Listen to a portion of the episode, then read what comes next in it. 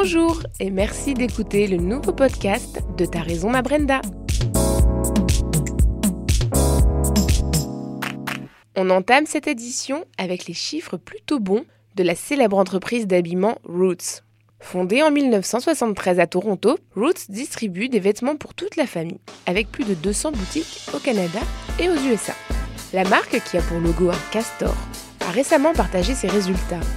On y apprend donc que les ventes en 2017 ont augmenté de 15,1% en comparaison à l'exercice 2016. Belle performance Car à l'heure de la mondialisation de la mode, où les multinationales sont de plus en plus féroces, une croissance à deux chiffres est plutôt une belle réussite. Ces résultats sont le fruit d'un plan de modernisation de la marque qui a débuté en 2016 et qui durera au moins jusqu'en 2019. Autant dire que cela semble efficace.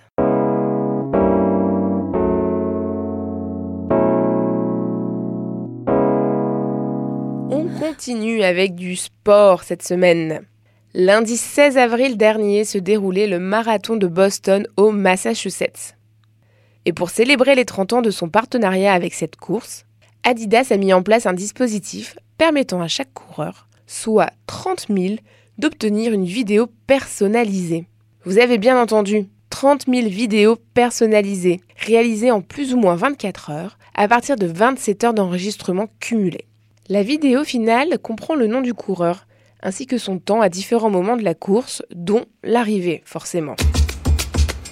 Good morning from Massachusetts. This is the 122nd running of the Boston Marathon.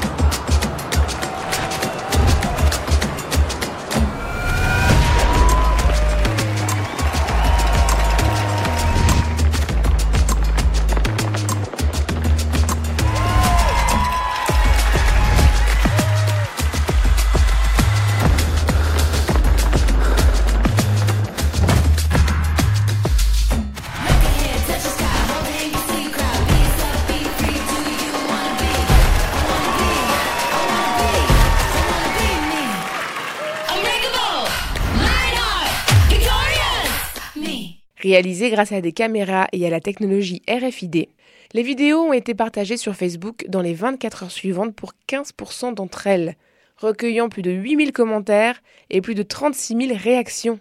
Au final, les vidéos ont totalisé plus de 100 000 vues. Excellente opération pour Adidas et l'agence Grow, qui a explosé l'engagement dans un temps record malgré des conditions météo difficiles ce jour-là.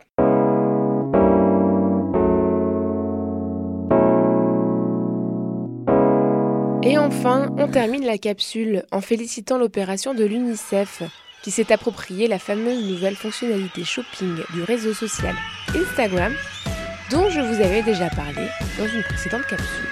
À la différence que pour cette campagne, au lieu d'avoir des produits avec de réels prix, il y a des enfants avec un prix à zéro.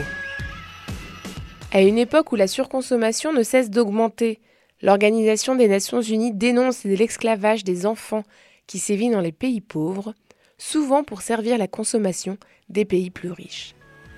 La campagne est maligne et subtile. On aime les détournements bien faits. Alors bravo à l'UNICEF, en espérant que cela fasse réfléchir. Et voilà, on se quitte déjà. Restez fidèles, abonnez-vous et partagez le podcast. Retrouvez les liens tout au long de la semaine sur la page Facebook de Ta Raison Ma Brenda. Et à la semaine prochaine. Salut